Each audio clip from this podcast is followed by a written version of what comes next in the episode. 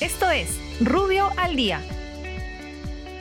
Buenos días, soy Raúl Campana, abogado del estudio Rubio Leguía Norman. Estas son las normas relevantes del fin de semana y de hoy lunes 9 de agosto del 2021.